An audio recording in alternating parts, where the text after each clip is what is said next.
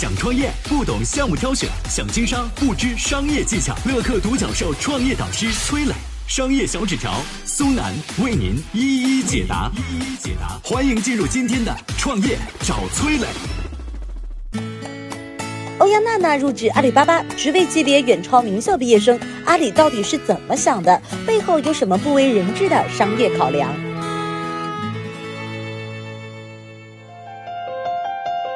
有请崔磊。有请崔磊。说到这个欧阳娜娜啊，大家第一想到的可能就是大提琴演奏家、演员、网红。最近呢，淘宝官方宣布，欧阳娜娜多了一个新的身份——高层员工兼品牌合伙人。淘宝官方在网上还晒出了欧阳娜娜的工作周报。为何挑选欧阳娜娜代言呢？淘宝给的答案很调皮：欧阳娜娜代理阿里巴巴，听名字就是双鸭。作为新生代的流量。有数据调查显示，九五后在淘宝上搜索欧阳娜娜同款的人数超过了杨幂同款，出类拔萃的带货能力才是阿里选中欧阳娜娜的根本原因。不过这个消息一出呢，网友们反应是十分的激烈。究其原因呢，是欧阳娜娜在阿里的职位级别惹的祸。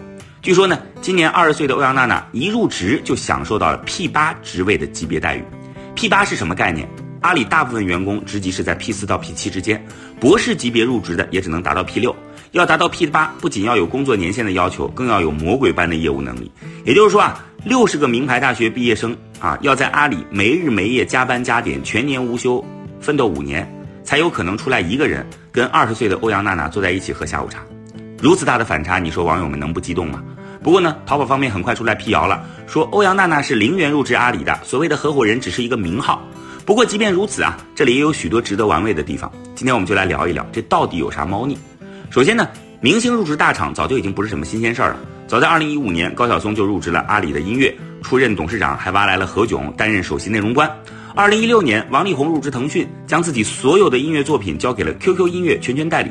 还有曾经入职唯品会，担任首席惊喜官的周杰伦，担任爱奇艺首席推荐官的赵丽颖，还有陈伟霆等等。这些明星所谓的入职呢，其实就是变相的代言。欧阳娜娜这次入职也不例外。拿高晓松来说啊，出任阿里音乐董事长以后呢，他的副业是一点也没落下，做音乐、做脱口秀、参加综艺，忙的是不亦乐乎，更不忘为阿里音乐造势宣传。由此可见呢，明星入职大厂更多的是借用自己的名气为企业做宣传。最后还有一点啊，二零一四年新版消费者权益保护法颁布，提出了明星代言广告如果出现虚假宣传，必须要和企业一起承担责任。在这种情况下，把代言人变成自己的员工，用入职代替代言，这样一来呢，是否保险多了呢？我想啊，这可能才是明星们纷纷选择入职大厂的主要原因吧。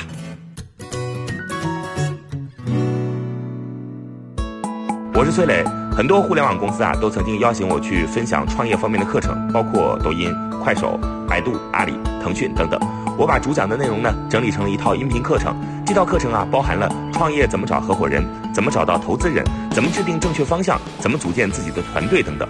相信我，不管你是创业小白，还是有过创业经历的伙伴，这些内容对你来说都有帮助。下拉手机屏幕，在节目简介里边有我的个人微信号，添加微信，这套课程今天免费送给你，快去领取吧。